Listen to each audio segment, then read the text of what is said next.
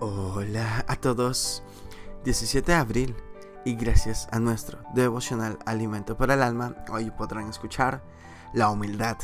Lectura devocional sugerida es Proverbios capítulo 16, del verso 1 hasta el 6. Nos dice su verso 5, Abominación es a Jehová todo altivo de corazón. A lo largo de la historia leemos sobre la vida de personalidades famosas e influyentes, como emperadores, reyes, y que muchos de ellos han terminado derrotados en guerras o traicionados y asesinados. Con seguridad, nunca habrán imaginado para sí mismos esos finales. En un momento de sus vidas, los grandes conquistadores están convencidos que tienen el mundo a sus pies y todo lo material que pueden desear. Pensaron que tenían el control y el dominio absolutos. Esta es la tendencia natural del ser humano. Desde el inicio, Adán y Eva han sucumbido ante la tentación por el orgullo. Satanás les dijo, seréis como Dios.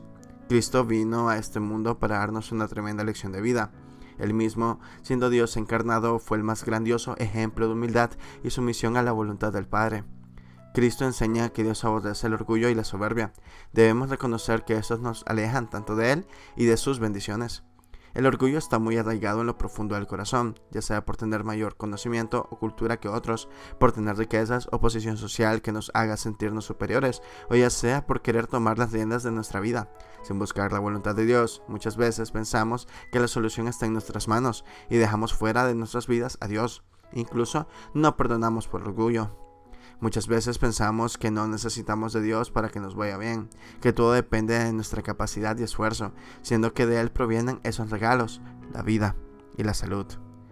Devocional escrito por Luisa Canaán en Paraguay. Señor, examina nuestro corazón y límpialo de todo orgullo y soberbia. Muchas gracias por escuchar.